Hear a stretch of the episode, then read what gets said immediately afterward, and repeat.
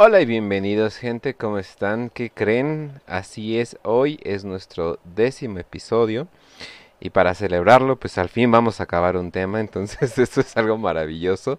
Usualmente no acabamos los temas, pero ¿qué creen? Hoy sí. Eh, entonces, ¿qué creen? Hay paja, hoy al fin vamos a sacar eh, el pack de Facio. Facio, ¿cómo estás? Muy bien, ya listo para terminar de hablar de este tema que llevamos con esta van a ser cinco partes pero cinco partes que han valido hasta el último minuto de la pena. No, y espérense, cuando hablemos de la Legia de Horus, puta madre. Sí, ahí mínimo, no sé, ahí sí hay que, mínimo van a ser 10 yo creo, de tanto evento aislado que podemos pasar por capítulo. Pero sí. Cañón, cañón. No, y, y eh, bueno, al final, al final les hablamos de lo que es nuestros planes para los episodios eh, por venir, para sí para balearle un poquito e ir planeando otras cosas, pero yo creo que les va a gustar bastante, entonces ahora sí que pues vamos a darle al, al tema principal que, que, vamos a ver hoy. Por cierto, ah sí, por cierto se me olvidó, el, el promo. Eh, utilicé imágenes de Hell's y lo que están viendo en el fondo es un tráiler de Exodite que la neta que la neta me gusta mucho simplemente lo pongo porque está muy bonito. Ya me imagino cómo se va a ver la serie o y ya sale en septiembre. Ah bueno. ya rapidísimo no manches. Ajá.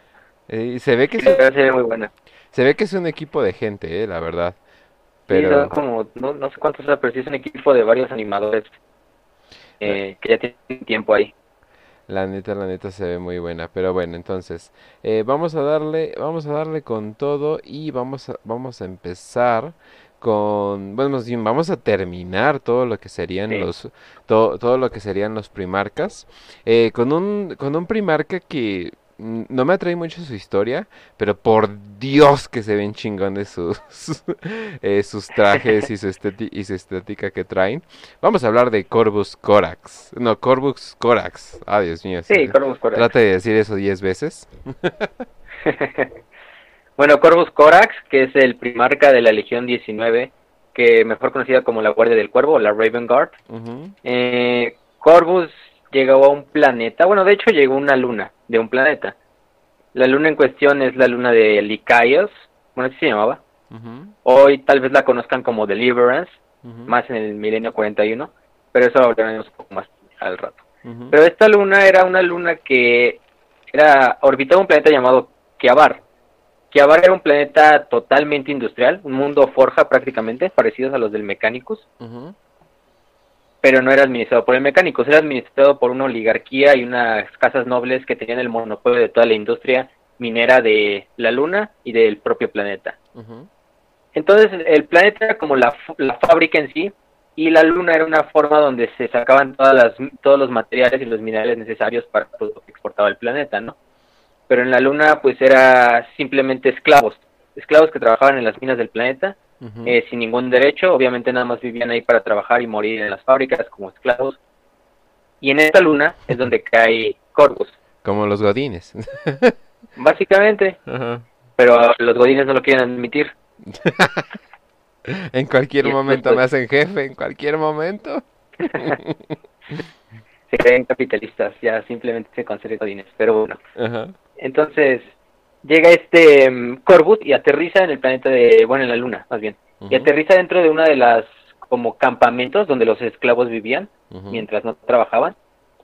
Y se, se supone que lo adoptan, no encuentran la cápsula y ven a este niño totalmente pálido, porque Corvus, como lo pueden ver en sus imágenes, es un ser totalmente pálido con el pelo negro. Se dice que sus ojos incluso eran como, no tenían una esclerótica, la esclerótica es la parte blanca del, del ojo, para los que sepan, entonces su ojo era casi completamente negro, o sea, cuando tú lo veías era prácticamente negro porque no tenía una esclerótica. Muy parecido al aspecto de Conrad que hablamos en el capítulo pasado. Sí. Pero lo adoptan y pues teniendo... Eh, el planeta tenía como unas este, profecías de que iba a venir alguien a salvarlos y a rescatar y sacar de nuevo a la población del Aikeos a una nueva edad de oro. Y por lo mismo de que era un niño, y un niño en ese, en ese, en ese lugar no iba a servir para trabajar, entonces lo más probable es que lo mataran, como cualquier otro bebé que de los esclavos, eh, lo, lo, decidieron esconder. Entonces el pequeño Corvus se crió bajo los esclavos, criándolo, siempre él viviendo como en las zonas donde ellos dormían. mientras los guardias y los supervisores no vieran al niño. Pero hay algo que decir muy importante de, de Corvus. Corvus es, como algunos primarcas, quizá el único que es un psíquico bueno es Magnus, que es un psíquico consciente de eso, pero hay otros primarios, como ya vimos, que tienen como un talento psíquico escondido, aunque ellos no lo, no lo usen. Pero la habilidad psíquica de Corvus que era simplemente, él podía hacerse invisible al ojo humano. Sí.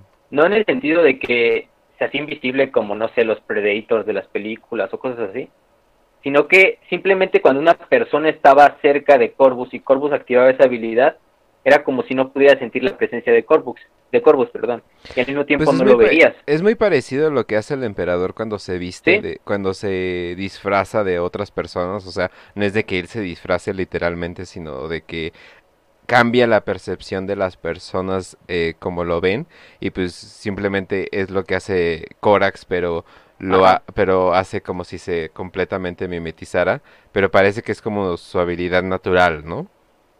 Sí le sale así como, pues simplemente es como una habilidad pasiva, o sea, el niño desde que ya estaba pues, a los pocos años, pues vamos a decirlo así, está bueno, está bueno, para que entiendan más o menos.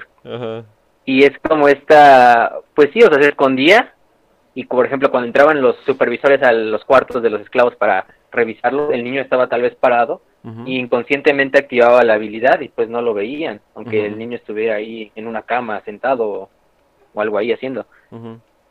Y así fue este creciendo, creció a la sombra de los esclavos que lo criaban. Y al poco tiempo ya cuando creció, pues obviamente como cualquier primarca con un espíritu noble, vamos a decirlo así, lideró una revolución, lideró la revolución de, de Licaios, que para liberar a todos los esclavos en sí. Y lo hizo a través del sabotaje, del asesinato, del de esconder armas muchas veces, porque de hecho en esa luna lo que se producían era más que nada este, los minerales para hacer armas y se escondían armas.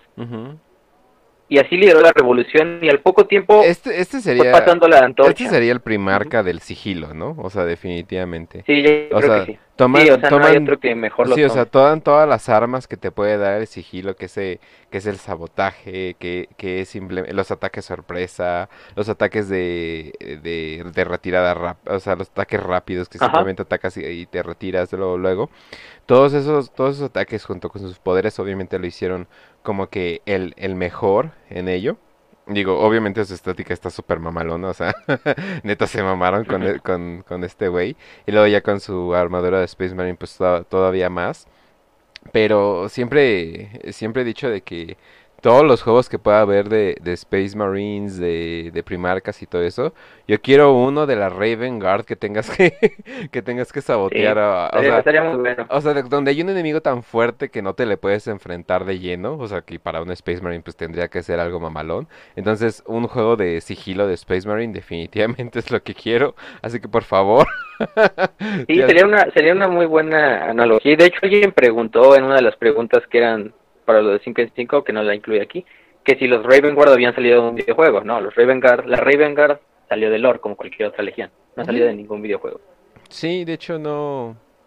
No, hay videojuegos, creo, de la Raven Guard. No, yo sabría, o pero... por lo menos donde salga. no, no, no, no, y sobre todo por el hecho de que no hay algo que haya salido de un videojuego y se haya transformado en lore.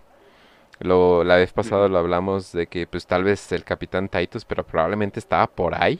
Entonces, probablemente no muy mencionado, pero pues probablemente ya existía eh, en algún lugar. Pero la maravilla del mundo del, Warhammer es que es tan enorme, es que te puedes inventar una historia y dices, ah, sí pasó en este siglo. Y la gente, ah, pues sí, sí, sí pasó, pues sí. Sí, lo mejor es que encaja totalmente perfecto con cualquier otro evento, porque es tan vasto el, el lore y tan tantas las historias que pues una historia más no haría tanto problema para el lore. Exactamente. Y entonces prácticamente lideró esta revolución. Al poco tiempo ya toda Licayos estaba en rebelión y habían tomado control total del planeta. Y aparte los rebeldes habían logrado sacar las bóvedas donde eh, el planeta Kiabar escondía las armas y estaba en la luna. Por si alguna vez una rebelión pasaba en ese planeta, pues los policías y los guardias del planeta ya tenían eso listo para sofocar la rebelión, pero en este caso se las volteó, ¿no? De Corvus Corax. Y al poco tiempo, el emperador llega con su flota expedicionaria, de hecho, se entrevista con Corvus, no se sabe lo que hablan ese día, pero Corvus eh, acepta unirse a la Gran Cruzada, pero siempre y cuando termine primero su tarea que estaba haciendo, de, de terminar la rebelión. Pero aparte el emperador le da permiso y le da la opción de que en Nicayos encontraron ojivas nucleares, que igual el planeta madre escondía, ¿no? Entonces Corvus tenía ya apuntados todas las ojivas nucleares de la Luna hacia el planeta, donde estaban los, los líderes eh, de la oligarquía, de los esclavos. Pero él no sabía qué hacer, o sea, él no sabía que si, si mandarlas y matar a millones, pero a cambio de lograr la liberación de otros tantos millones, de más millones. Pero se supone que el emperador le da como esta opción de, tú haz lo correcto, tienes que saber lo que se debe de hacer en los peores momentos, las mejores, las mejores decisiones son para hombres fuertes y en ese momento es cuando Corvus decide lanzar todas las ojivas y pues Giabar se vuelve un páramo nuclear al poco tiempo. Bueno, no un páramo, pero literalmente eh, fijó todos los misiles sobre las cúpulas de las ciudades colmena para matar a los oligarcas y todo eso. Y al poco tiempo pues Giabar se rindió.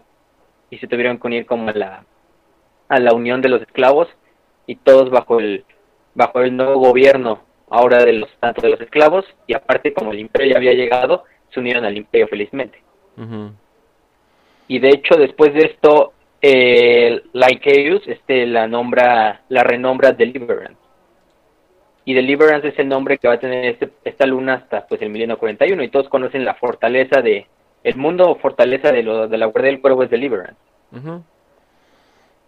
Y pues Corvus cuando acaba este asunto ya regresa con el emperador y le dan el mando de su legión, que es la 19. Y para que se den una buena idea, la legión 19 sirve como si fueran las fuerzas especiales Space Marines, como si fueran, no sé, los Navy SEALs o los Spetsnaz o algo así. Ajá, exacto. No, o sea, porque lo que hace cuando quieres, cuando quieres, o sea, cuando quieres número uno que no haya tanta, tantos muertos civiles, o sea, por ejemplo, cuando hay, hay civiles en peligro, una buena manera sería traer estos güeyes. O sea, son como... No voy a decir como asesinos, como de Ordo Asesinarum, que literalmente necesitas un güey muerto y ya. O sea, esto es cuando sí necesitas eh, fuerza eh, de, de, Space Marines, pero de manera, de manera muy callada. Ajá, exactamente, o sea, eh, y definitivamente se, o sea, se necesita, sobre todo cuando debes de tener cuidado con todo eso. Y también eh, cuando, por ejemplo, hay una, hay una manera, hay una barrera impenetrable o algo por el estilo, una guardia muy fuerte, y quieres que se penetren esas fuerzas sin gastar un buen de, un buen de, un buen de la guardia imperial, simplemente a lanzarlos hasta, hasta que se mueran. No, simplemente puedes utilizar a, estos que son eh, expertos en infiltrarse en lugares, inclusive sin que se dé cuenta, sin que se dé cuenta el enemigo, explotar en el momento correcto y de repente tienes una garra metálica en el pecho y ya no sabes qué está pasando. Algo Sí, incluso incluso muchas las veces lo, los ponían junto a otras legiones que eran pues totalmente eh, su, su método de guerras tradicionales, es decir, atacar de frente o sitiar y todo eso.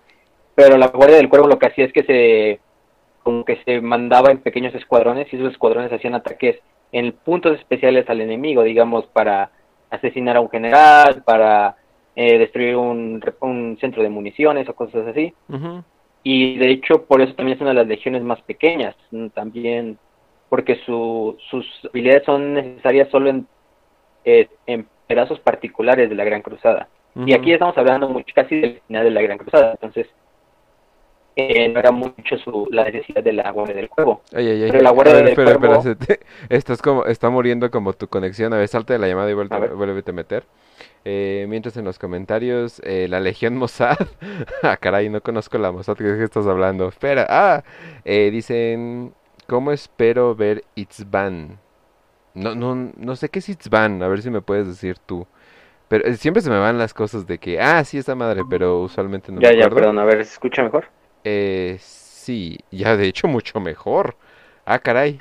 No sé qué pasó, de repente salió un... Ya, ya, ya suenas como persona, oh por Dios, ya. Todo muy bien, ajá. Va, va, va. Entonces la Legión 19, pues me quedé así en... La Legión 19 siguió peleando, de hecho peleó en Júpiter en los primeros años de la Gran Cruzada. Y se dice que ahí perdió dos tercios de, la, de su fuerza de la Legión contra unos alienígenas que viven en las lunas de Júpiter. Y la Legión también tiene una gran relación con el Adeptus Mechanicus durante la Gran Cruzada. Porque la Legión, al ser una Legión solo especializada en este combate sigiloso, en estas operaciones especiales, necesitaba ciertas máquinas y ciertas armas y armadura que no las tenía otras legiones. Y por ejemplo, el, el, ejemplo más grande es la armadura Mark VI, llamada Corvus.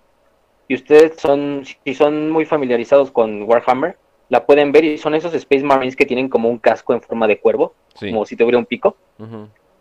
Y de hecho esta armadura lo que hacía es que la armadura era mucho más silenciosa, mucho más ligera, mucho más fácil para el Marine maniobrar dentro de ella, pero sacrificaba un poco de protección, ¿no? Y casi todas las legiones pues la, odiaron, ¿no? O sea, cuando la sacó el Adeptus Mecánicos y decían, no, pues nosotros no vamos a usar eso. Pero para la Legión de la Guardia del Cuervo fue totalmente perfecto. Porque les daba mucho más movilidad, mucho más flexibilidad.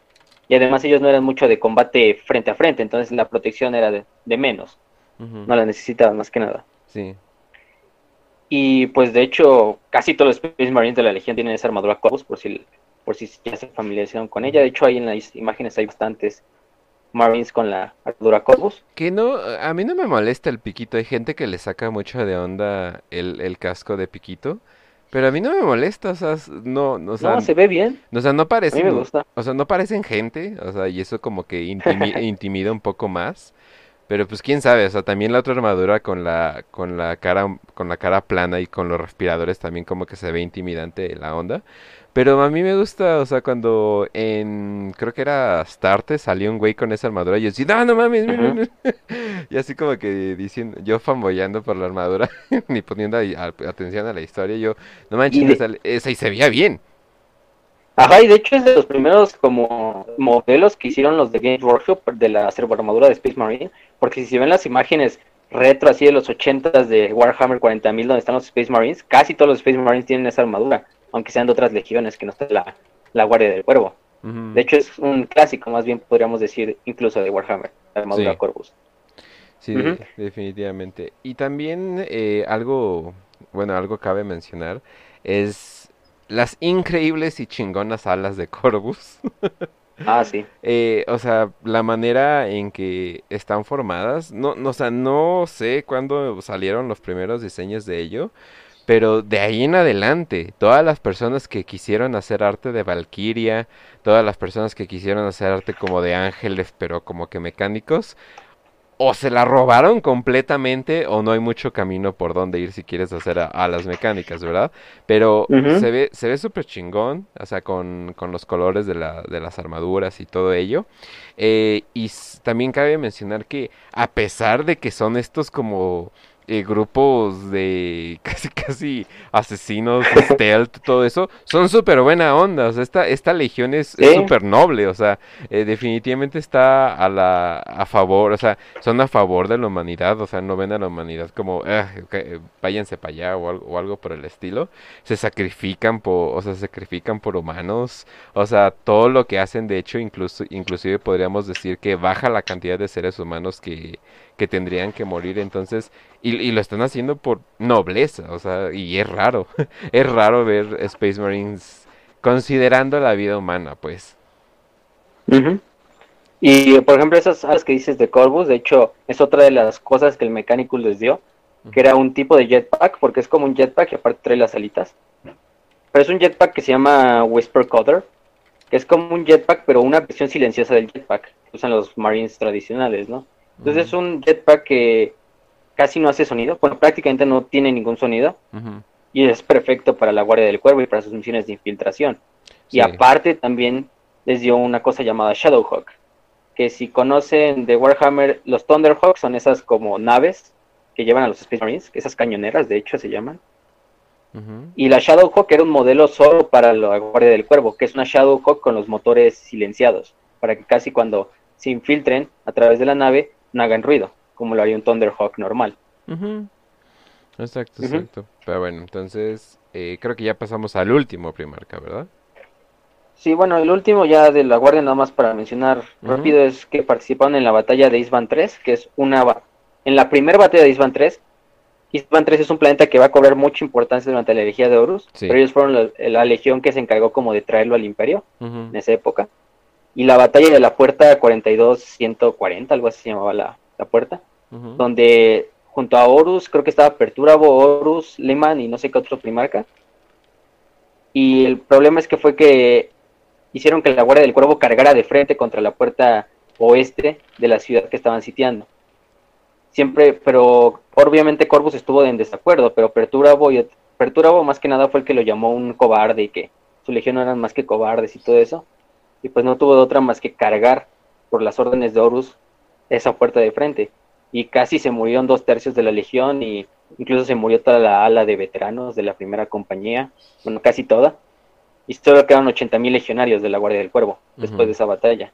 Por eso la Guardia del Cuervo en lo que falta de la Gran Cruzada y de la herejía de Horus es la legión más pequeña de todas.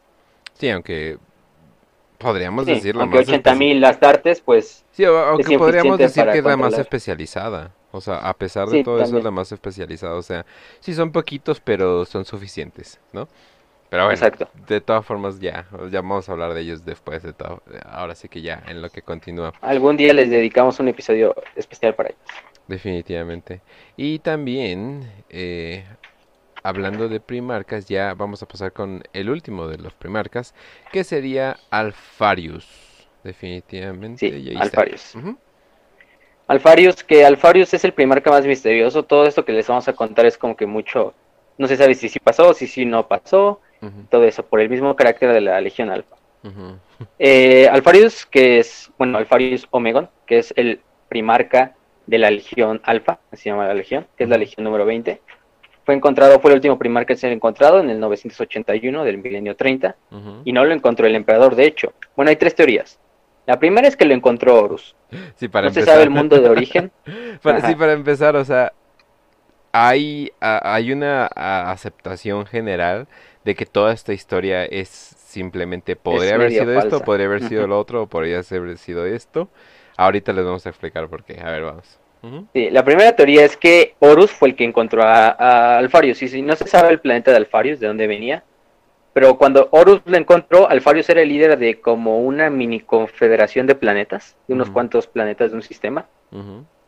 Ya era líder de ese planeta, se dice que encontró una nave Seno y la robó y con eso se hizo su media como banda de guerra. Y en este momento es cuando la flota de Horus, que está todavía en la Gran Cruzada, se encuentra con Alfarius. Y Alfarius decide abordar la nave de Horus, así en un ataque, simplemente atacando a Horus y a su nave. Y se dice que Alfarius iba corriendo por los corredores de la espíritu vengativo, que es la nave, ahí asesinando a quien se le pusiera enfrente, incluso si eran Astartes de la legión de Horus. Y cuando él llega al puente de mando, llega él junto a cinco de sus soldados. Horus mata a los otros cuatro fácilmente pero cuando va a matar a, Alfarius, se detiene y se da cuenta que es uno de sus hermanos. O sea, es un güey de 2,80 más o menos, y, y, de hecho pelón como él, y, y se da cuenta, y lo abraza y le dice que él es, el, él es hermano suyo, y que él es el hijo del emperador. Y de hecho, los primeros años de Alfarius se supone que estuvo bajo el mando de Horus. Horus lo entrenó. Ya cuando se lo presentó al emperador, ya de vuelta a la flota expedicional del emperador y el emperador le dio el mando de su legión.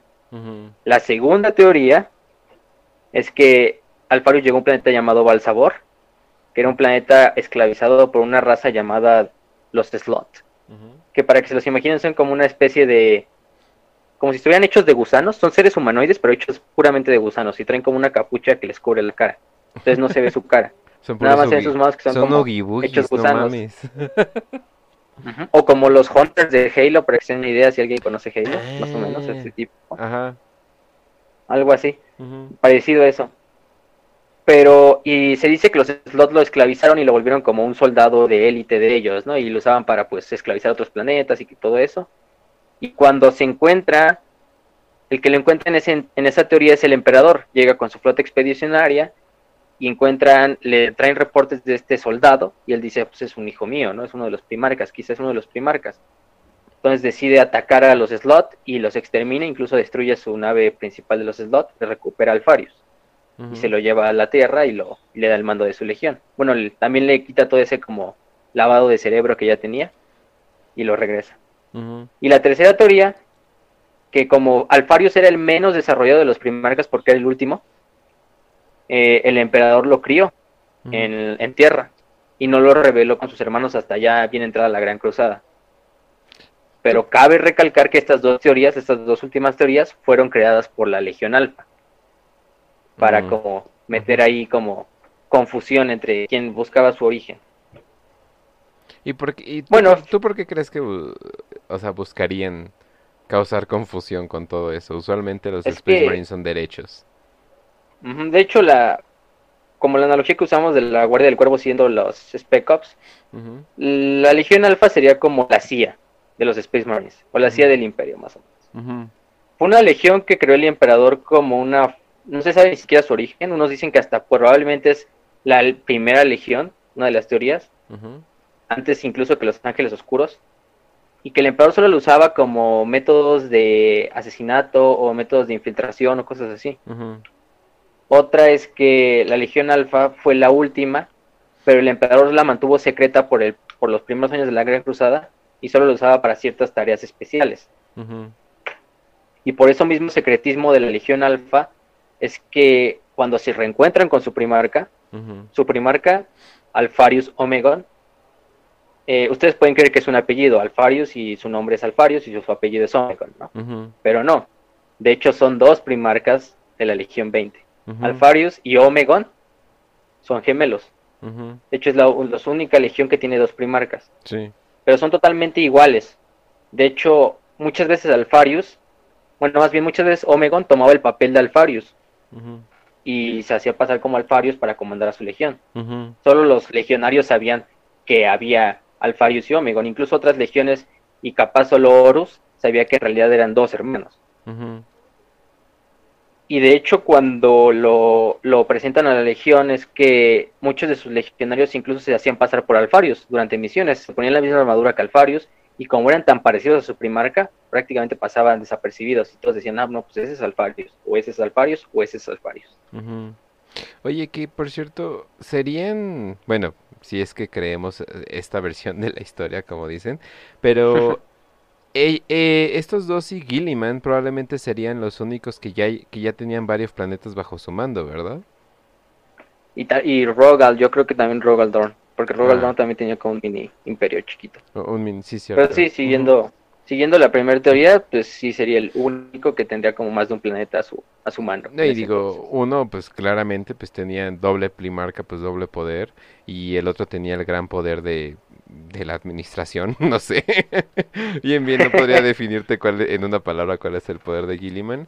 Y pues Robert Dorn pues, simplemente, e, él hacía lo que hacía, que es construir, ¿verdad?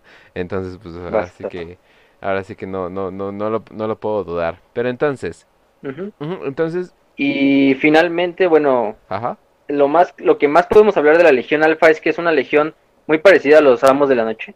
Totalmente especializada también en misiones encubiertas en asesinatos, en infiltraciones, muy parecida a la Guardia del Cuervo, pero de una manera más como, pues como lo haría una agencia especial, una agencia especial, ¿no? Incluso en la Gran Cruzada lo que hacían era hacer como rebeliones en ciertos planetas, para que cuando el Imperio llegara fueran mucho más fáciles de, pues, de unir al Imperio, ¿no? Mediante esta rebelión.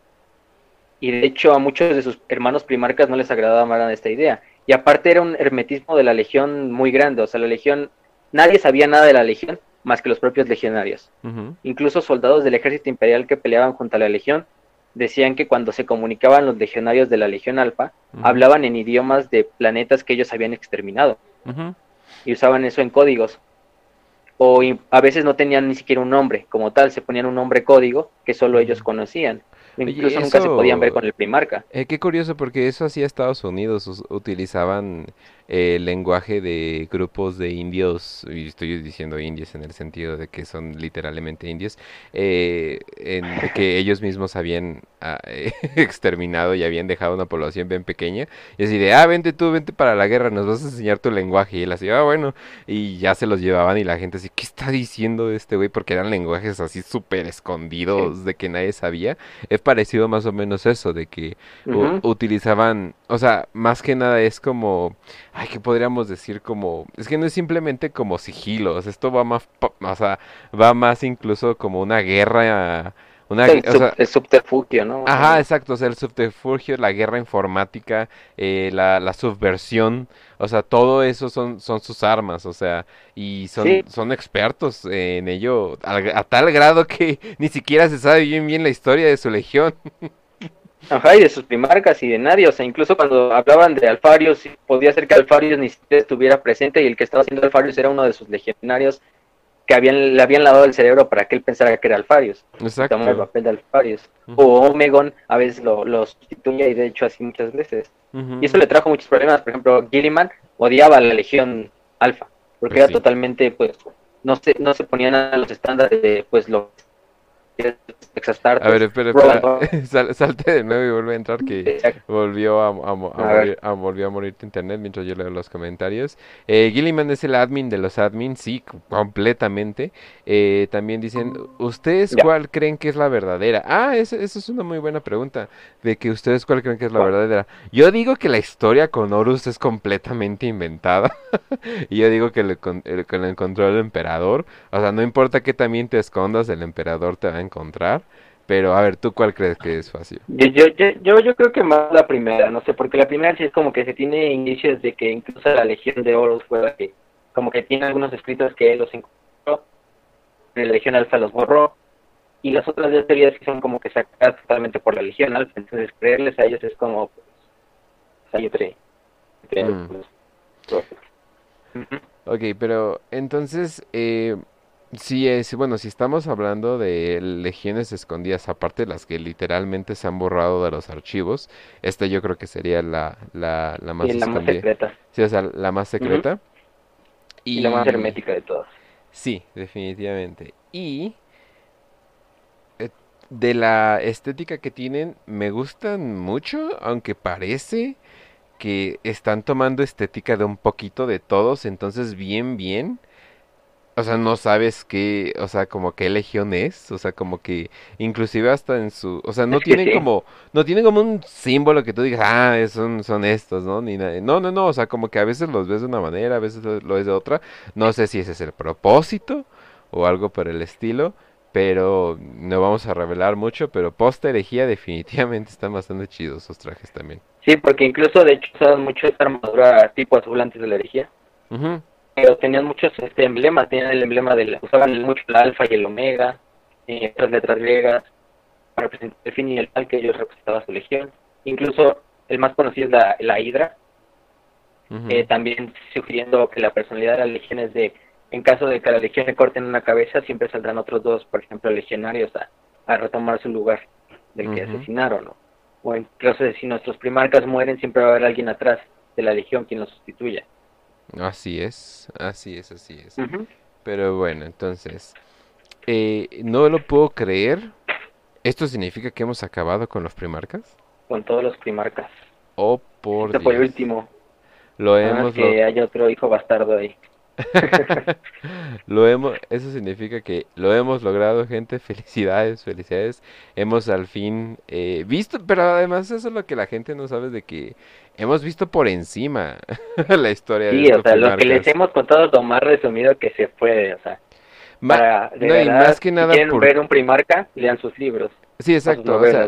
y más que nada eh, lo, lo hemos resumido de tal manera porque si queremos hablar de la herejía de Horus, pues tenemos que, eh, bueno, tenemos que entender, al menos como dicen, surface level, o sea, tenemos que, que entender las cosas al menos por la superficie, pero ya, ya después de la, eh, yo creo que después de la energía ya podemos ahondar bien bien en la historia de cada primarca específicamente sin, sin miedo de que, ah, pero es que tenemos que hablar de este tema, tenemos que hablar del otro y todo eso. Pero de todas formas, de, de, de, de todas formas, ah, el, hay muchas cosas que vienen y la neta sí me agradan bastante. Pero bueno, entonces, ¿algo más que decir antes de que pasemos a lo siguiente? De la Legión Alfa creo que no, entonces ya si quieres lo seguimos. Por lo mismo de que es una eh, una legión muy con, llena de secretos. Lo pues único lo único sería la batalla de Tessa Prime, donde prácticamente lo que hicieron en vez de atacar frente al planeta fue como atentados, hacer desaparecer generales, desaparecer soldados en la mitad de la noche y todo eso. Hasta tal punto que después de unas cuantas semanas el ejército defensor se, rindió ante la Legión Alfa porque ya solo quedaban uno de cada diez soldados que habían estado originalmente puestos ahí en, eh, para defender el planeta. O sea, pero más terror psicológico que este de que Conrad Kurz, o sea. Que Conrad. no manches. Y, lo más que es cuando Gilman le pregunta, ¿por qué hiciste así? ¿Por qué hiciste eso en vez de, de, de atacar así simplemente de frente y todo eso? Y también los oficiales de su legión. No, pues que eso es demasiado fácil, le dijo Alfarius. Yo no quería algo tan fácil para esta, para esta batalla. Y ahí lo... ahí lo dejó. quedó, definitivamente quedó.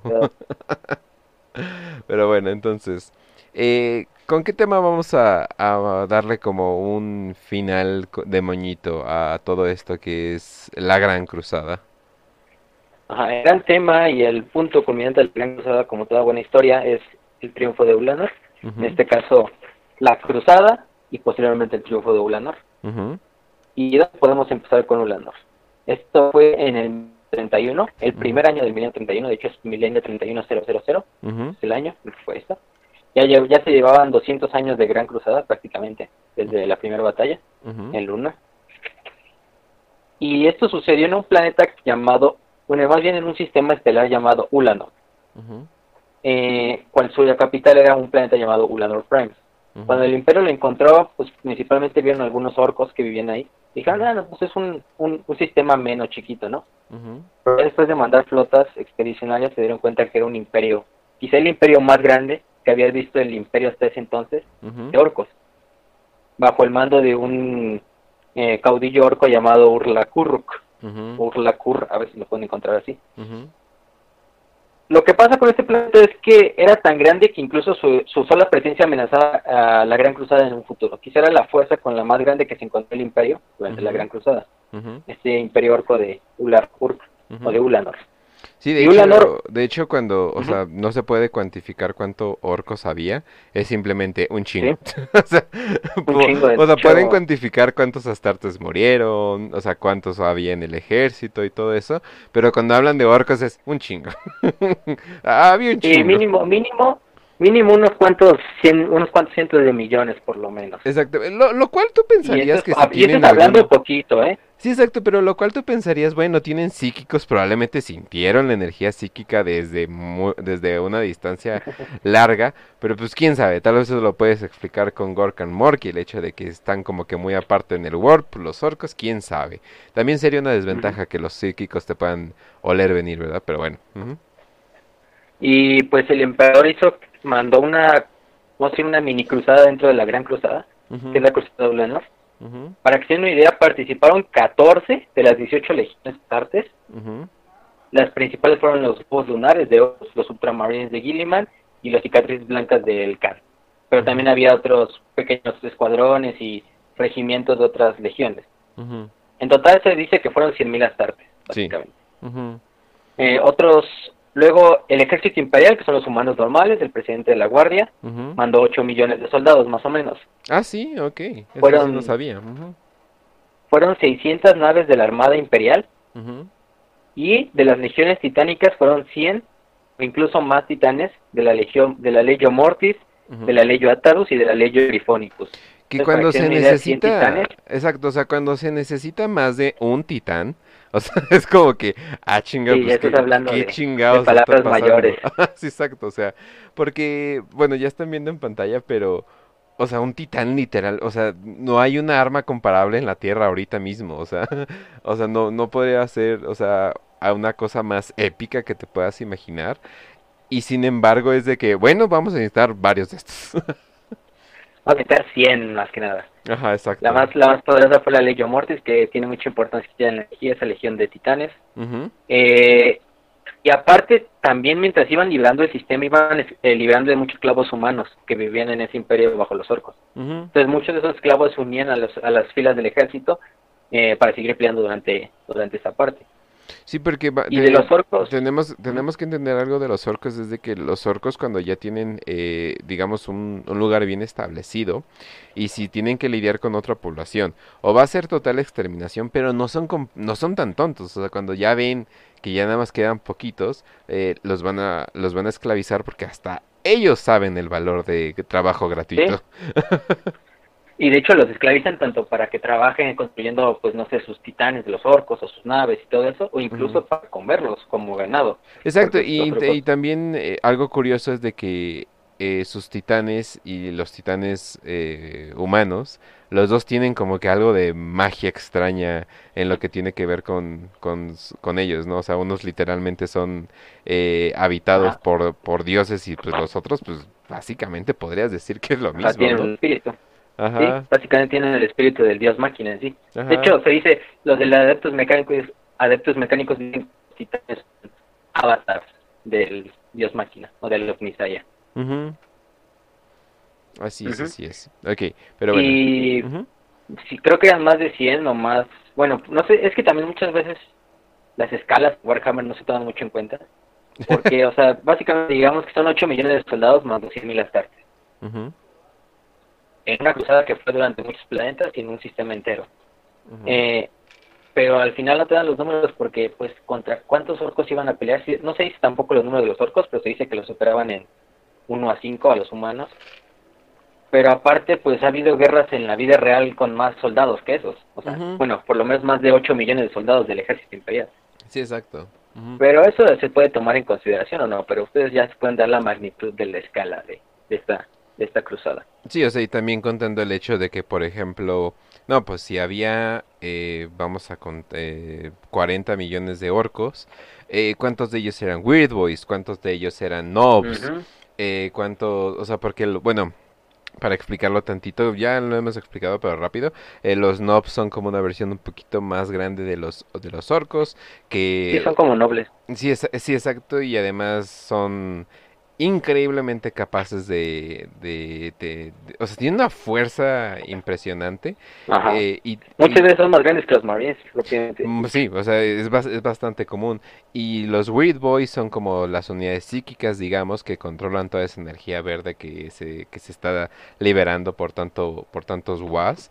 Y aparte, ya tienes como que los jefes de, de, cada, de cada sección, porque tienen una organización muy, muy bien militar. Entonces, y esos todavía son más grandes, todavía equipados con la mejor tecnología. Tienen los Mech Boys, tienen los Titanes. Entonces no es solamente luchar contra hordas y hordas de orcos eh, que no saben qué onda. No, estás enfrentándote contra un ejército bien pensado, bien, eh, o sea, bien equilibrado que pues se supone que están diseñados para eso, pero a tal grado de que inclusive tú dices, ah, no, pues atacamos por aquí, no sé qué, y de repente te vienes unos Storm Boys que son güeyes con jetpacks en la espalda y te chingan tu artillería y tú, ah, la verga, o sea, eh, o sea, tienen sus estilos, o sea, entonces eso es lo que hay que tener cuidado, o sea, no es simplemente como... Es que creo que la gente lo piensa como estoy matando zombies o algo por el estilo, pero estás hablando de un ejército increíblemente bien organizado y con tanques y con titanes, con aves y con flotas y cualquier otra cosa que cualquier otra fuerza de la galaxia O sea, inclusive con eh, unidades de sigilio, o sea, que están diseñadas para el sabotaje y todo eso, entonces así de, ¡ah, la verga! o sea, yo no esperaba que un orco... Y quizá billones de Spotlings y billones de Gretchins, eh, eh. aunque son chiquitos, pues, o sea, mínimo son millones de estos, cientos de millones. No, y puede ser muy chiquito, pero si lo lanzas de un, de un cañón con mucha dinamita puede hacer mucho daño. Ajá. Ajá. A ver, bueno. Entonces. Y bueno, al final, para empezar esto es que los Ultramarines y los y la cicatriz blanca hicieron como un, digamos, como un flanqueo. Ellos atacaron los sistemas, los planetas de los sistemas como exteriores del Imperio de Ulanar. Mientras que la acción de Horus, los lobos lunares, hicieron como el ataque de la punta de lanza hacia el planeta capital, que es Honor Prime, que hoy en día lo conocen todos como Armageddon. Pero eso es otra historia. Y literal, es otra historia este que podría llevar otra hora. Ajá. Y en este planeta llegan a Honor Prime y el, la cabeza de la punta de lanza va comandada por el emperador y por Horus en persona. Va toda la legión de los lobos lunares prácticamente, van unos 4 millones de soldados de la Guardia Imperial, eh, van también un chingo de titanes. Y lo que hacen es descender en un Lanor Prime a través de eh, las naves, de las cápsulas de desembarco. Y se hace una contienda a nivel planetario total. Pero Horus y el Emperador caen en lo que es como la zona capital del planeta, donde está como la fortaleza de, de Urlax, que era el Warboss. Lo que hacen es que mientras toda la legión y todos los regimientos del ejército están eh, resistiendo a los orcos debajo de la fortaleza, eh, Horus se decide teletransportar él, eh, Abaddon, que era su primer capitán, y toda su guardia personal, que son los, bueno, toda la guardia de exterminadores de la primera compañía de la Legión, que son los mejores guerreros de la Legión, en armadura de exterminador, y se teletransportan a la cámara principal de, de del Werewolf, ¿no? Para enfrentarlo. Y de hecho ahí, después de combatir horas y horas ahí, abriéndose paso por miles de orcos, llegan a la cámara principal solo quedan 10 exterminadores, Ezequiel, Abaddon y Horus, ¿no? Y de otro lado ahí, de hecho, está el Warboss, este Urlak, y 40 Nobs, que los Nobs ya, como dijo Kane, son como nobles, orcos, vamos a decirlo así. Y se enfrentan en esta batalla e incluso se cargan los dos fuerzas de frente a frente. Horus va ahí matando con sus garras relámpago a, decenas de orcos, hasta que ya llega con Urlak. Y Urlak alcanza a agarrar del cuello y lo empieza a sofocar. Y para que se una idea, Urlak, si Horus mide mínimo 3 metros, vamos a decirlo así, vamos a dejarlo ahí, Urlak por lo menos mide 5 metros. Sí, para mínimo. Que se den una idea del tamaño del Warboss. Agarra a Horus del cuello y se está sofocando, pero Horus con su garra alcanza a rebanarle el brazo y eso le da tiempo para zafarse.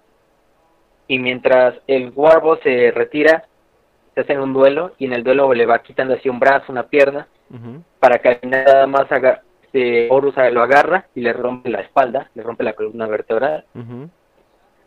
Y agarra el cadáver de Urlak y lo tira por la ventana de la ciudadela y el cadáver cae y cae frente a todos los orcos. Y muchas cosas de la psicología de los orcos es que cuando su, matan a su general o a su warboss, es hora de empacar. Casi todo el ejército se fragmenta. Sí, exacto. ¿Eh? O sea, una vez que, una vez, si el jefe ya se murió, vámonos. sí, de hecho. Escapamos. O empiezan a pelear entre ellos. Sí, o sea, es que no Por el nuevo liderazgo. Sí, o sea, o sea, ¿quién, ahora qué hacemos, no? Es básicamente lo que está pasando, pero la mayoría simplemente se va, o sea, es como que, bueno, ya me voy a este planeta. Sí, entran en desbandada, de hecho, eh, cuando entran en desbandada, pues el ejército y los titanes y los marines espaciales aprovechan para, pues, hacerlos caca, prácticamente, y eso se, y todo el sistema se fragmenta en ahora nuevos eh, líderes tribales y nuevos líderes de guerra orcos, pero que ya son muy fáciles de destruir por las legiones que ya estaban ahí, ¿no? eh, aislarlos, ¿no? Fragmentaron el liderazgo del enemigo. Y para celebrar, una vez que se acaba la, la cruzada de Ulanor... No, pero también hay algo eh, importante que, que, entender. Usualmente cuando terminas la, bueno, cuando exterminas, digamos, la población orca de un planeta, tú dices, ah, acabé con la población orca de un planeta. Y unos años después, de repente, hay, hay orcos, ¿no? dices, ¿cómo pasó esto? las esporas. Sí, exacto, o sea, de repente, no, se supone que en este lugar sí hubo una exterminación completa, algo que usualmente no pasa. Sí, eso sí es muy difícil. Algún tipo de yuyu del emperador, quién sabe cómo, quién sabe cómo lo hicieron. Eh, es muy extraño, pero definitivamente les dieron una, una buena batalla. Pero, híjole, el, emperador en su prime, pues está un poquito de difícil de derrotar. Y yo creo que también ahí vino mucho del mame de que al parecer los orcos respetan mucho al emperador, ¿no? Y de hecho, o sea, no solo el emperador, imagínate, de hecho iba con un contingente de sus custodios, de su guardia personal, y para que se den una idea, en una de las batallas, eh, los legionarios de las legiones Space Marine estaban pues ya prácticamente en la derrota, y llega el emperador con mil, nada más mil custodios, y los mil custodios mataron cien mil orcos, al coste de nada más de perder a tres custodios. o, sea, o por lo menos cada custodio tuvo que matar cien porcos en ese entonces. Sí, exacto, o sea. y es poquito eso. Sí, o sea. Para que se den una idea también de la magnitud del poder de, los custodios y del propio emperador. No, sí, pero ya los custodios peleando ya con, con el emperador en persona, pues serían la, el, sol, el soldado perfecto programado, o sea, programado para hacer lo que está destinado. Entonces está, está cabrón, la neta. Pero definitivamente una batalla grande. Y pues eh, el planeta ya lo disfrutó miles de años de paz, ¿verdad? sí, sí, vamos a ver. Ulanor, van a ver que en el 1932 va a haber otra guerra contra otros orcos que van a resolver ahí mismo, que se llama la Guerra de la Bestia. Ajá. Y luego en el milenio 41, pues ha habido tres guerras en ese planeta que ahora se llama Armagedón. Definitivamente yo no compraba bienes raíces en este planeta. Definitivamente. Y de hecho hay una pregunta que preguntaban, ¿por qué, todos lo ¿por qué tanto atraía como la guerra a este planeta? Y unos dicen que es porque este planeta es como la cuna de la raza de los orcos. O sea, quizás es el planeta donde los Old Ones crearon a la raza orca. Ah, Por lo mismo es como, un ah. paraíso terrenal y por eso muchos orcos se ven a y esa onda. es el Jerusalén de los orcos. sí, básicamente. Y de hecho, el, el Mechanicus, después de la guerra de la bestia, se le transporta a Ulanor y lo pone en otro pedazo de la galaxia para que pues, los orcos ya no lleguen. Y, y lo renombra Armagedón. Ajá. Y los orcos pues les valió pito y siguen llegando como si fuera el Valhalla ahí. y así algo me está llamando aquí, no sé qué, pero voy a decir guau en tu cara y voy a ir y voy a ir pronto con muchos orcos, ¿eh? no manches, no, ahora sí que no, no, no me sabía esta atracción extraña que tenían. Pero bueno, entonces... Y para eh, finalizar, pues creo que ya el triunfo, ¿no? No, sí, eh, hubo el triunfo, hubo de esos grandes, grandes desfiles que pues creo que en el segundo libro de Eisenhorn al principio describen uno y pues la neta sí es como que de esos desfiles súper épicos, pero creo que ni siquiera en ese libro de Eisenhorn le hicieron justicia a lo que hubiera sido la celebración de aquí, ¿no? Ajá, porque de hecho imagínate, el emperador le dijo al mecánicos que levantaron un continente entero para que sirviera como pues como pista para que desfilaran las tropas, ¿no? Un continente entero, de este a oeste.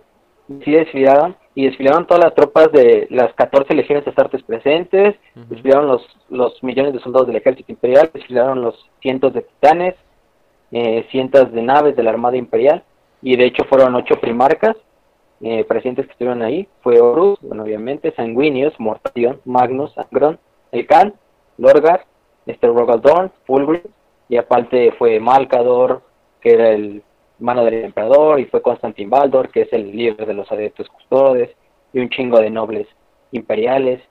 Y de hecho el emperador les dio a todos los soldados que participaron la medalla como del triunfo de Ulano. Y fueron horas, así horas del desfile de que estaba nombrando las, las, las, pues, grandiosas cosas que hicieron todos los soldados durante la Gran Cruzada, desde generales, desde soldados rasos, desde todo, ¿no?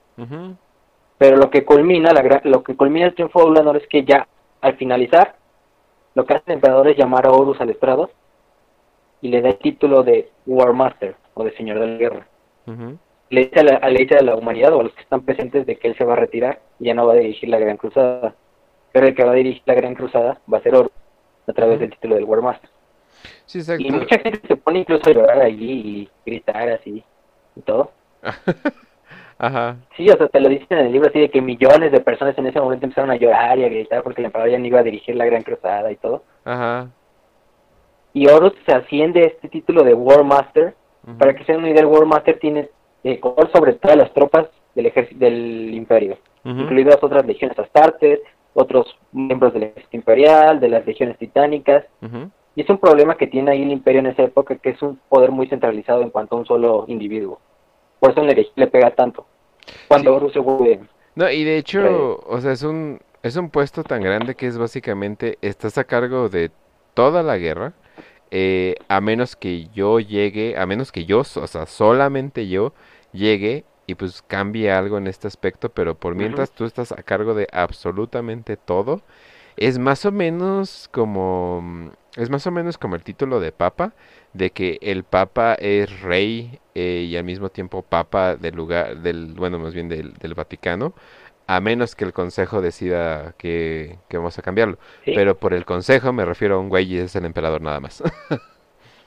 y de hecho, ahí en esa época ya era como que eh, el World Master todo lo concerniente lo militar. A ver, a ver, espera, espera, se te, te, está trabando, a ver, salte y, y ahorita, sí, no te preocupes. Eh, ¿Son nobles o son culeros? los dos, de hecho. E, es algo muy extraño, de hecho, cuando ya hagamos el episodio de los orcos, ahí vamos a decirlo, pero eh, hay, una cierta honorabilidad en la manera en que los orcos tienen la guerra. Pero bueno, a ver, ya, listo. Ok, ok. Eso porque se, creo que se vicia el micrófono.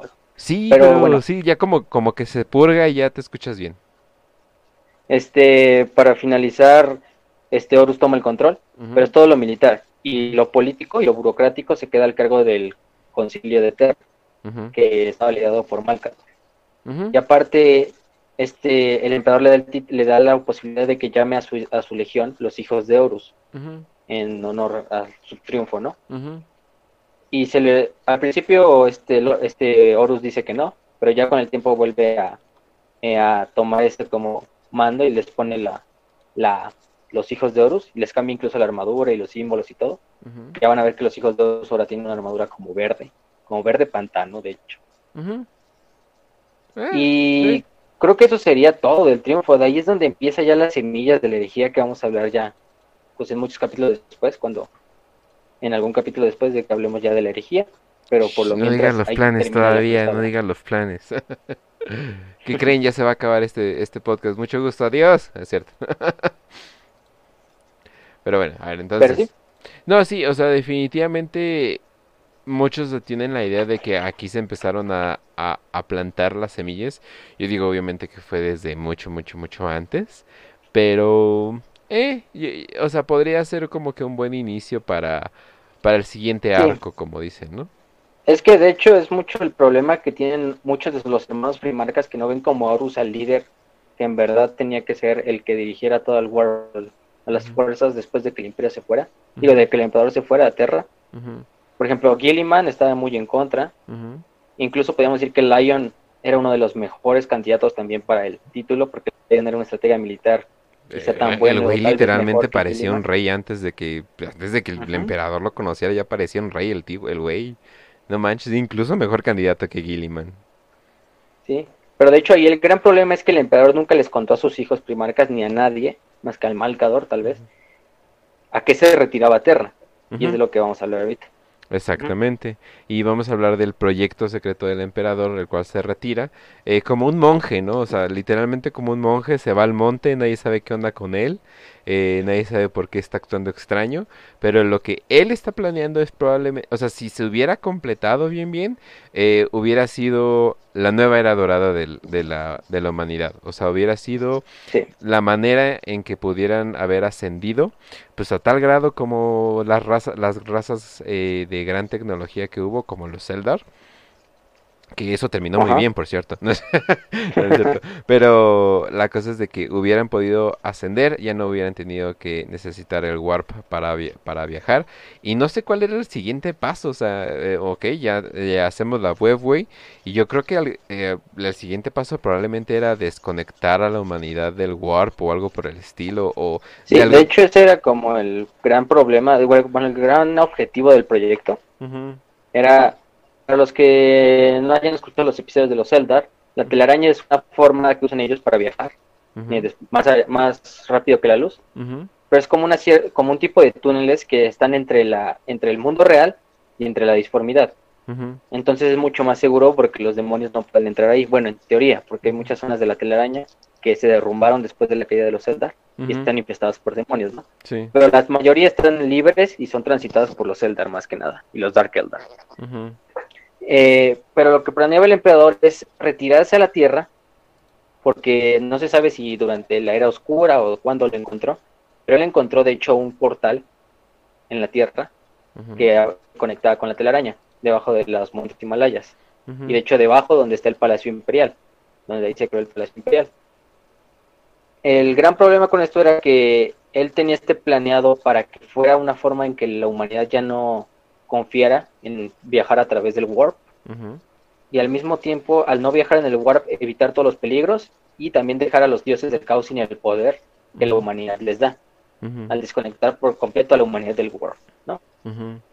Entonces era como un, objetivo a largo plazo, pero incluso también lo, ocultó porque pues él sabía que si alguno se daba cuenta de que él estaba trabajando en esto, incluso los oídos por la galaxia, pues las palabras viajaban rápido lo más probable es que los dioses del caos mandaran un agente o hicieran algo para evitar este plan.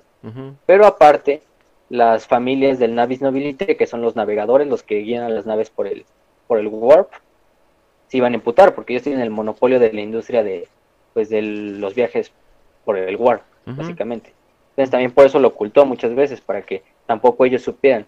Los únicos que sabían, aparte de él, eran los propios custodios, pero como son totalmente eh, programados para ser leales al emperador nunca lo iban a revelar a nadie. Y Malcador, que Malcador pues, es su mano derecha, ¿no?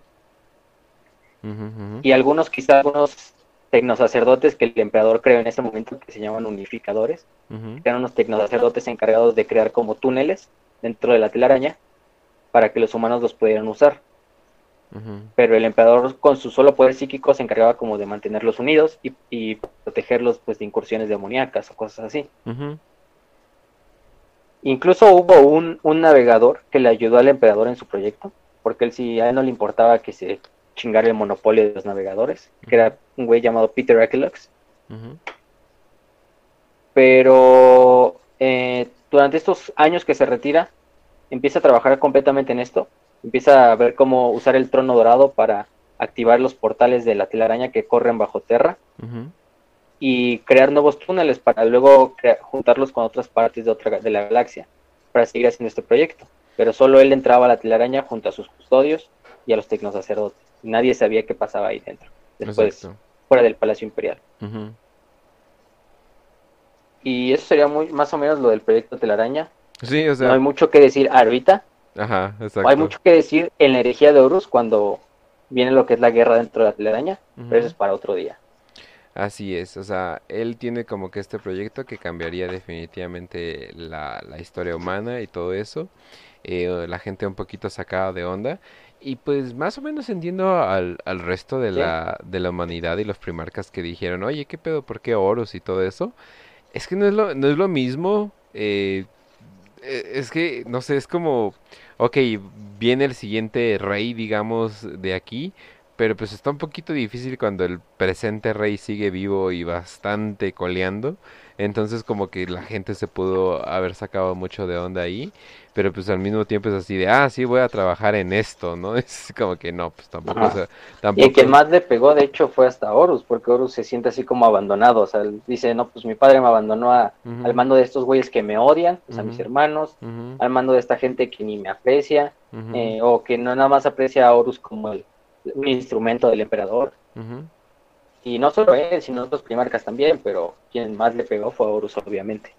Sí, claro, eh, y digo, mm, vamos a aclararlo, sí, Horus era un gran, eh, un gran primarca y todo eso, pero pues cuando lo encontró este papi eh, emperador, pues estaba como que valiendo pito por ahí, o sea, no, era como un, no era como Gilliman de que, hola, ya tengo aquí el changarro, no, ni nada, no, no, no, o sea, ni siquiera era rey de su planeta, maldito perdedor. es que también lo encontró muy temprano, pero de hecho, pues Horus, Horus solo de no, quizás hasta más que sanguíneos, era el, el primario que más querían todos los demás hermanos, aunque obviamente tenían esta cierta envidia porque incluso todos lo veían como el hijo favorito. Y sí, era el hijo favorito, vamos a decir. Completamente, sí, o sea, completamente. Era el hijo favorito. O sea, completamente había favoritismo, pero pero pues entiéndenlo, el, emperador también es un humano en ese aspecto. sí. No, no puede ser perfecto. Y Horus, pues, y Horus, pues de hecho es quizá el primarca más humano de todos los 20. Entonces también, pues, por eso le pegó tanto también. Y por eso fue un error. y por eso fue un error ponerlo al puesto. Se habían dado al Lion. Exacto. No sé quién. A Lion, estaría bien. Eh, yo, digo que sí, igual hubiera sido mejor. Pero a ver, eh, entonces, antes de revelar eh, siguientes episodios e irnos a 5 de 5, ¿algo más? Eh, nada más lo del concilio, para decirlo rápido. Sí. El concilio de Nicea, que fue un año después del triunfo de Ulanor. Y fue en un mundo llamado Nicea, de hecho.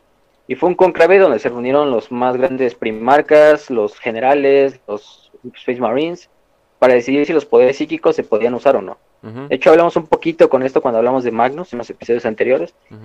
Pero lo principal era determinar el peligro del poder psíquico, ¿no? El emperador servía como un árbitro, como un moderador en el debate. Y fue porque era. Había dos bandos a favor, ¿no? Quien más estaba a favor, obviamente, era Magnus. Ya pueden saber, ¿no?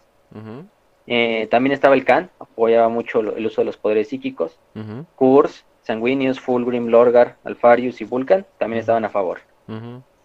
En contra estaban Lion, eh, Perturabo, Liman, que era el que más estaba en contra, junto a Mortarion, Rogal, Dorn, Esteferrus, Angron, Gilliman, Horus, bueno, Horus no apoyó a ningún lado, la verdad.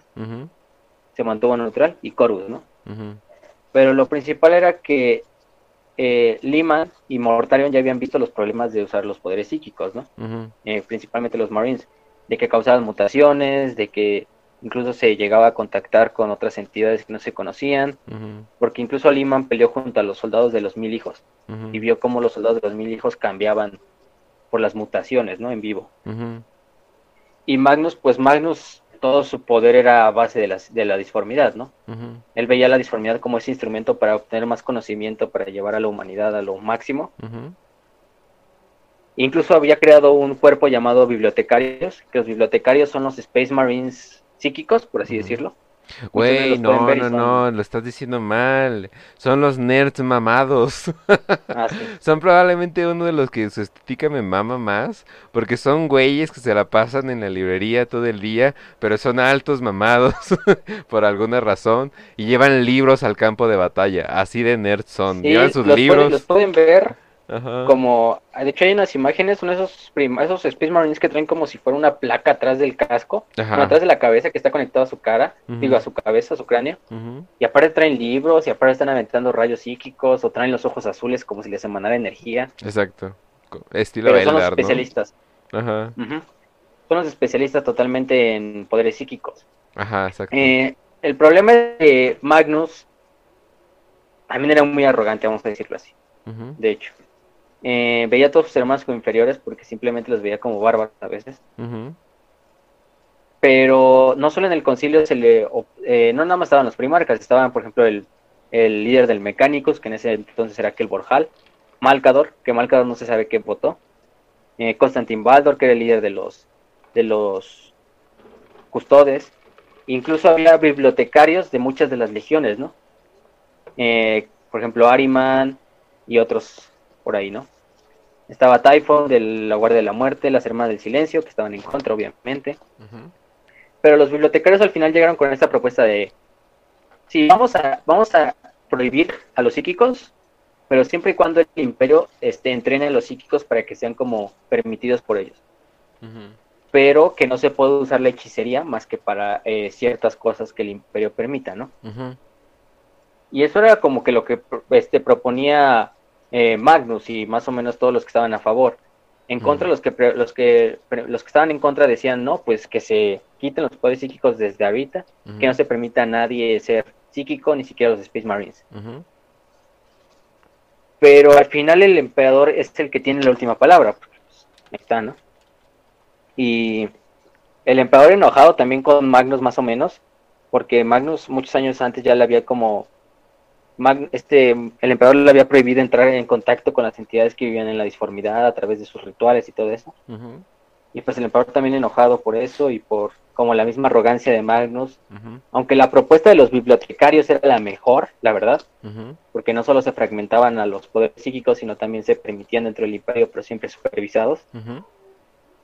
El emperador dijo que se prohibían todos los poderes psíquicos, a excepción de los astrópatas y de los navegadores, que pues sirven para comunicarse y navegar las naves, respectivamente. Eh, que todos los bibliotecarios se dejaban, ya no debían existir bibliotecarios en ninguna legión y debían de pelear como astartes normales. Vaya que la cagó, ¿verdad? Eh, que se debían de... ¿Qué? Y, yo siento que literalmente el emperador lo hizo porque estaba emputado, o sea, eso fue todo, eso así de neta. Sí, de hecho, es mucha, mucha de su como, cosa es que estaba emputado, pero él también sentía que la humanidad no estaba todavía como lista para usar los poderes psíquicos de verdad. Sí, pero ¿qué haces con los que salen naturalmente? Ese es el problema. Es así de, híjole, y si tienes poderes lo vas a tener que esconder. Y si lo vas a tener que esconder, probablemente te va a agarrar un dios de un dios caótico antes de que, antes de la Inquisición. ¿Y qué crees? De repente hay un portal abierto en medio de un planeta. Porque incluso las hermanas del silencio le habían dicho al emperador así de, no, pues hemos peleado en bastantes mundos y hemos visto eh, psíquicos que fácilmente caen ante entidades que no conocemos, porque en esa época no se conocía el caos, más que el emperador quizá lo conocía, eh, que caen ante entidades y que crean cultos y que crean rebeliones y todo eso. Pero el emperador también veía esto como, no, es que no están listos, es que si ahorita volvemos a los poderes psíquicos como una, como una fuerza eh, eh, importante, es mucho más fácil que el propio caos atraviese a través de ellos pero también lo que decide es hacer, crear los capellanes los Marines que son capellanes. Estos Marines capellanes lo que van a hacer es como mantener la verdad imperial dentro de las legiones. Van a ser como líderes espirituales y líderes militares de los Marines. Y van a ver, van a supervisar que no haya poderes psíquicos. Y si ven los capellanes, son estos Marines que traen como una armadura, son totalmente reconocibles porque siempre traen una armadura negra y traen un casco con la forma de una calavera, que según es la, de hecho es la máscara de muerte del emperador, ¿no? se supone que es el cráneo del emperador. Y en el milenio 41 sirven pues para lo que sirvieron siempre, pero ahora son como los líderes espirituales en cuanto a la religión del dios emperador, ¿no? Y los bibliotecarios también existen hoy en día, pero porque después ya de la herejía de Horus, este, todas las cosas que salieron del concilio se desecharon, excepto la de los la de los bibliotecarios y se desechó por completo, entonces los bibliotecarios pudieron otra vez regresar a las legiones como un marín especialista, ¿no? Vamos a decirlo así. Exacto. y aparte les prohibió la hechicería a los mil hijos, prácticamente, y a Magnus. Eh, buena suerte con eso. Pero sí. esto van a ver que es uno de los grandes problemas de la herejía con Próspero y con la Legión de los Mil Hijos. Oh, sí. Y también con el poder del caos. Y se van a poner muy buenas las cosas, gente. Eh, también eh, para, la, para el siguiente episodio eh, vamos a estar hablando de senos.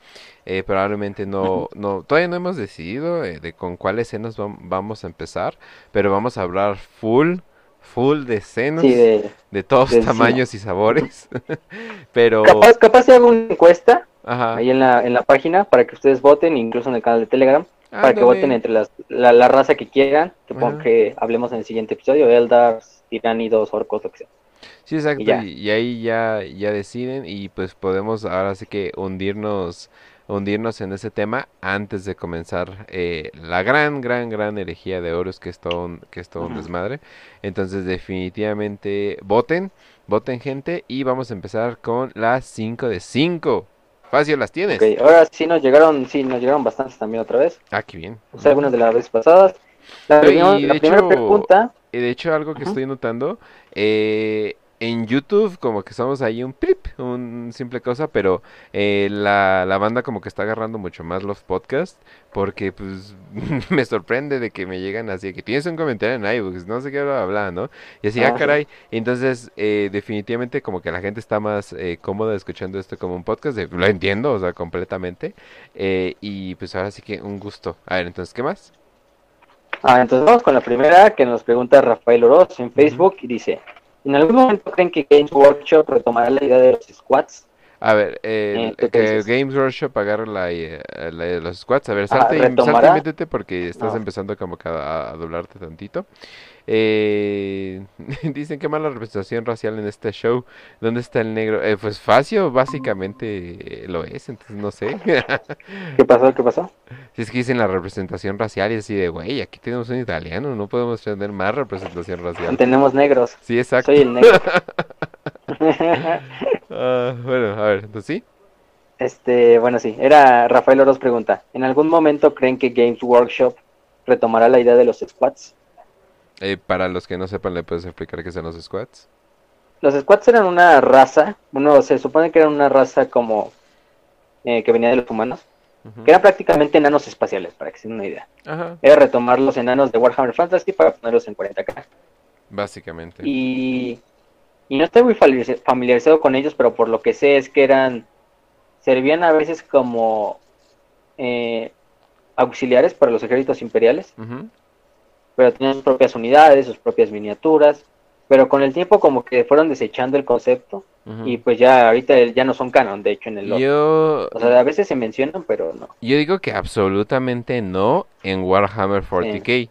Eh, si te vas a Age of Sigmar, están básicamente, están básicamente, los squads, porque los cabrones hasta tienen, tienen cañones por todas partes, hasta hay, hasta hay un güey que tiene cañones en la barba, que por cierto es lo más chat que he visto en mucho tiempo, pero no, o sea, no, no van a regresar ahí como que vieron que el tono eh, no iba para, para 40k y yo creo que se lo van a llevar o ya sea en los mini, o sea, o van a existir por ejemplo en un plantilla por ahí, van a ser como que algo irrelevante, pero no creo que regresen bien bien como una raza ya que está Age of Sigmar, lo cual pues básicamente ahí están, o sea, son, son todo lo que querían. Ajá, o sea, muchas de esas razas se han desechado, por ejemplo, eh, había otra que nadie se olvidó el nombre, pero hasta ahorita lo único que han como recuperado los squads es que hay una raza que se llama Demiurgos, que son aliados de los Tau, y son como, se nos dice que también son como enanos, pero obviamente así humanoides, pero que ayudan a los Taus en crear armas y su flota es muy buena en cuanto a, armas especiales y todo eso. Pero así que ah, lleguen los squads de nuevo y los enanitos así espaciales, no creo que regrese.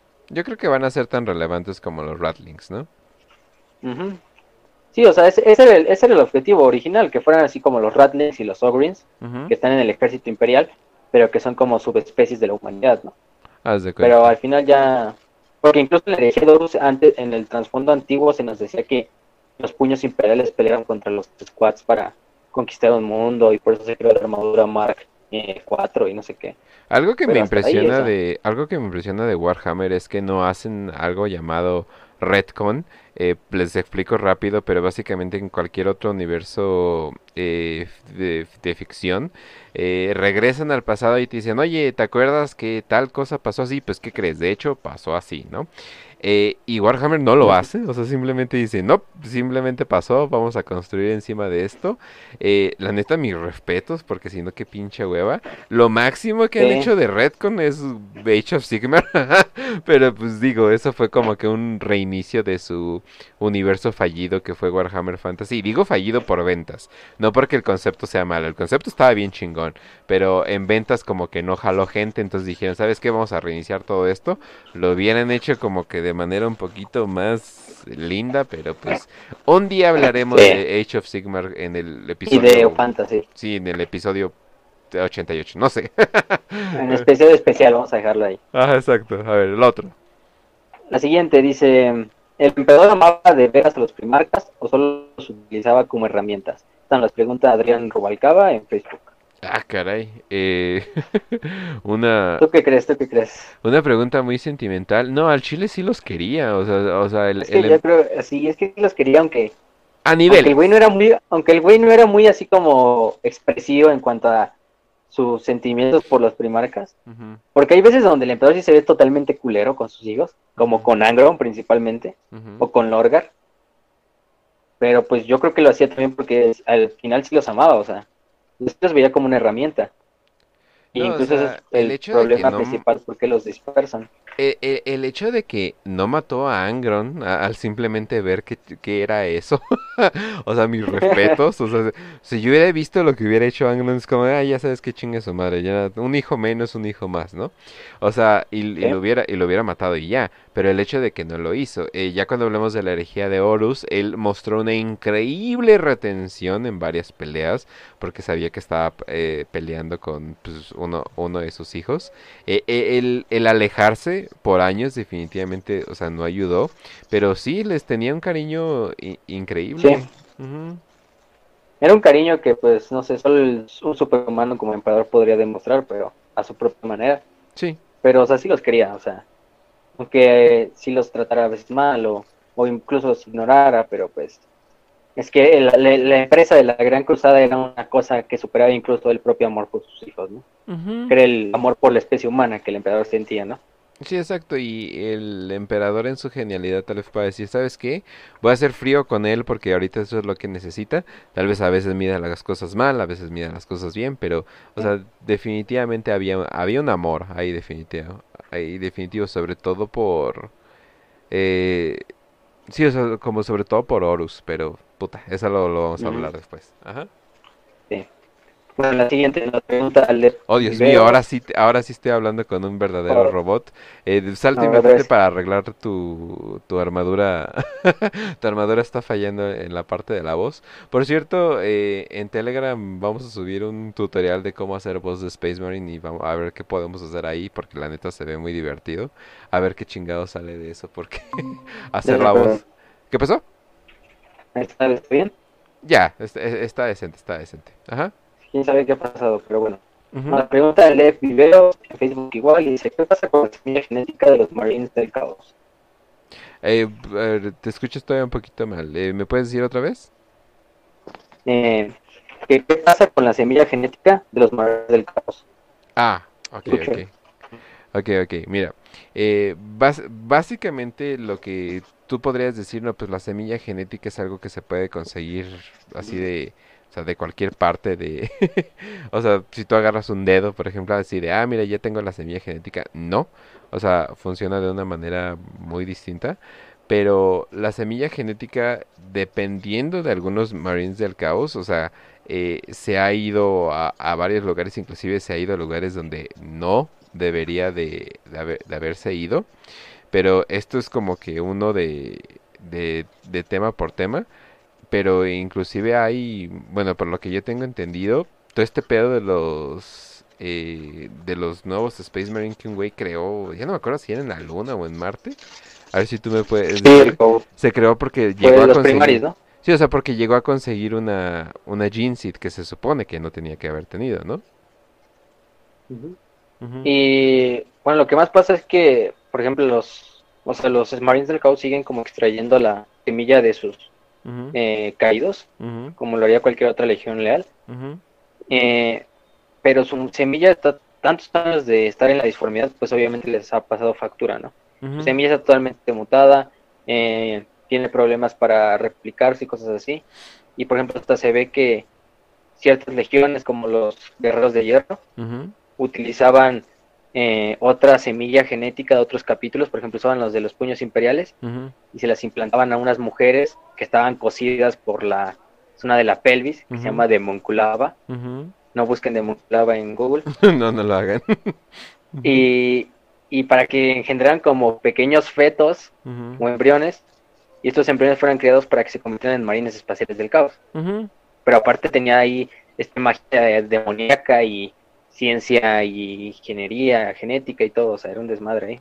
Ajá, Pero sí, la mayoría de las legiones del caos ya, su semilla genética está totalmente corrupta y aunque la siguen eh, cosechando de los caídos, lo más probable es que se la pongan esclavos que ellos escogen o a gente que capturan para que se vuelvan marines espaciales del caos. Por eso luego cuando ves algunos space, eh, bueno, Space Marines del caos como que dices, a ese güey está medio chueco, qué pedo, ¿no? Es porque literalmente está chueco.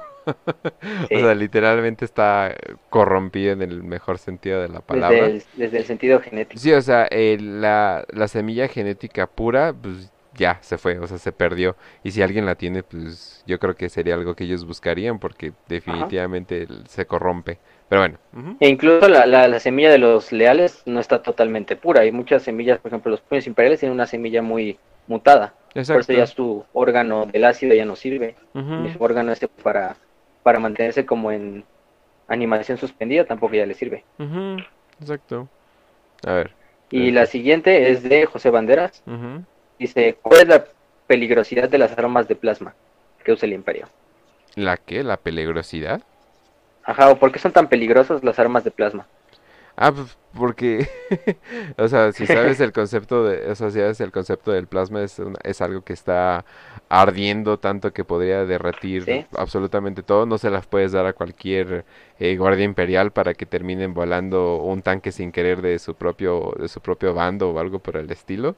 E inclusive los Space Marines tienen cuidado con, con todo lo que es plasma, pero usualmente si ves plasma es eh, alguna, alguna, ¿cómo se llama? Eh, algún grupo, algún squad eh, especializado que sepan que sepan cómo usarlas porque eso usualmente se utiliza como anti artillería y pues es como es como tener una granada es como tener una granada que, pueda derretir tanques pues. Sí de hecho se dice luego ahí en el lore que es como un pequeño sol los proyectiles que dispara. Y o sea es tan, es tan inestable la tecnología porque esa tecnología es de antes de la era oscura de la tecnología, entonces ya se perdió en el milenio. Entonces las pocas armas de plasma que se hacen son como rudimentarias, ¿no? Sí. Y solo las traen algunos, en la guardia, por ejemplo, nada más las traen algunos escuadrones especializados, los marines a veces, y eso a veces incluso la, la, pistola o el rifle de plasma explota cuando lo disparan y llega a matar al propio guardia imperial o en el caso del Space Marine mutilarlo. Exacto. Y, el, y es tan poderosa que incluso los Space Marines le temen porque esas armas de plasma fácilmente destruyen la, la coraza de la armadura de Astartes. Exacto, entonces todo un desmadre. Silencio, gato. Pero bueno, entonces. Y la última Es de Edward Christopher y nos pregunta cuál es el trasfondo de los demonios Shalaxi Hellbane ah, y Seal, Seal Eske. Yo conocí el de Shalaxi. Ahora sí que tú echas de lo que empezaste a hablar lenguas demoníacas de repente. Shalaxi es un gran demonio de Slanesh, que es un devorador, no, ¿cómo se llama? Un guardián de los secretos. Ajá. Y es un eh, demonio que Slanesh creó personalmente para que combata con demonios de Korn. De hecho, le dicen como el cazador de. Bueno, no le dicen así, pero se, da a entender que es como el cazador de los demonios de Korn. Y es un gran demonio de Slanesh que muchas veces incluso hay una imagen donde está peleando contra un gran devorador de almas. Estos son los grandes demonios de, de Korn. Y simplemente es eso, o sea, Slanesh lo creó para pelear contra las fuerzas de Korn. Y aparte incluso le ha hecho así como pelea a Scarbrand, que es uno de los mejores devoradores de almas de Korn. Y esa es como toda su historia, o sea, no tiene mucho más que Slanesh solo lo manda cuando quiere matar a un demonio de Korn. O, si, está, si están peleando sus fuerzas contra fuerzas de Korn, manda a Shalaxi para que las lidere. Mm. Okay. Y Sileske, o Sileske, no sé cómo se pronuncia eso, es como un güey que era un esclavo de... Era un esclavo que trabajaba en, bueno, que vivía en las como arenas gladiatorias del Palacio de Slanesh, dentro del Reino del Caos. O sea, en un lugar no muy bonito. Y según se mezcló con una con una demonia de con una demonia de Slanesh, llamada una, una heralda de Slanesh, y simplemente pues se mezclaron y como que sus dos esencias se juntaron y simplemente son un sirven es, es un general más que nada de los ejércitos demoníacos de Slanesh. No hay mucho que decir tampoco de él. Eh, no lo conocía, de hecho, hasta ahorita que vi la pregunta, bueno, hace rato que vi la pregunta. Pero sí, o sea, es una mezcla entre un demonio y un ser humano bajo el servicio de Slanesh. Bueno, de hecho, el, el, demonio se llamaba Seal y, y, el güey se llamaba Eske, por eso se llama Sealesk o Sealeske, no sé cómo se ah, pronuncia. Ok. Podrían armar algo chido de eso, pero pues como tú dices. Como un príncipe demonio, de hecho, creo. O sea, ya tienen ah. como el rango de príncipe de Ah, entonces Big Dick, ¿no? Estamos hablando a alguien, alguien, alguien grande. Ah, ok. Ok, ok. Eh, yo creo que ya lo he escuchado, pero bien, bien, bien, bien no. Pero bueno, gente, esa era la última, ¿verdad? Sí, esa era la. Ah, ok, ok. Pero bueno, gente, entonces nos vemos mañana que vamos a estar hablando de fútbol. Así es, aunque no lo crean. Pero... Y de fácil. no, no, no, ¿cómo crees eso? Nunca hablamos aquí. Pero bueno, gente, entonces eh, nos vemos. Ya saben que nos pueden escuchar en Spotify, Zencast y iBooks, el Google Podcast, en lo que en lo que ustedes quieran. Y también eh, nos pueden escuchar, bueno, nos pueden seguir más que nada en Telegram, que digamos que ahí está el canal principal, pero también en Facebook y Twitter. Ahí están nuestros Twitters por cualquier cosa. Y fácil como nos despedimos. Pues nada, gente, ya saben, sigan compartiendo esto. Eh, igual estamos en la, esta red social llamada Mino. Eh, los compañeros de Warhammer 40.000-Fantasy, que es un canal, bueno, una comunidad de Amino, nos dieron, nos dieron este permiso para postear ahí nuestras cosas y ahí nos pueden encontrar igual. Y estamos también publicando los enlaces y todo lo que ya conocen. Así lo pueden encontrar en Telegram. Perfecto, perfecto. Y les recomiendo, esta vez les recomiendo, eh, acabo de subir dos ómnibuses que son como antologías eh, de las hermanas de batalla, por si les gusta monjas este, asesinas del espacio.